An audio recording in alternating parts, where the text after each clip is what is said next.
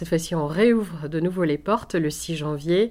Le 6 janvier, c'est pas n'importe quelle date. Donc, on va inviter le public à venir visiter la taillanderie, à interagir avec un taillandier, mais aussi à partager un peu de galette des rois avec nous. Gérard nous offre l'opportunité de raconter le feu, la forge, les forgerons et euh, euh, des contes liés à notre activité.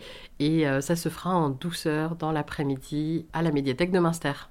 Le 18 janvier, à l'occasion des Nuits de la Lecture, la médiathèque, en partenariat avec la Maison Luquet, euh, convie Julien Hubin à venir parler du geste. Julien Hubin est charpentier et il utilise justement des outils forgés à la main.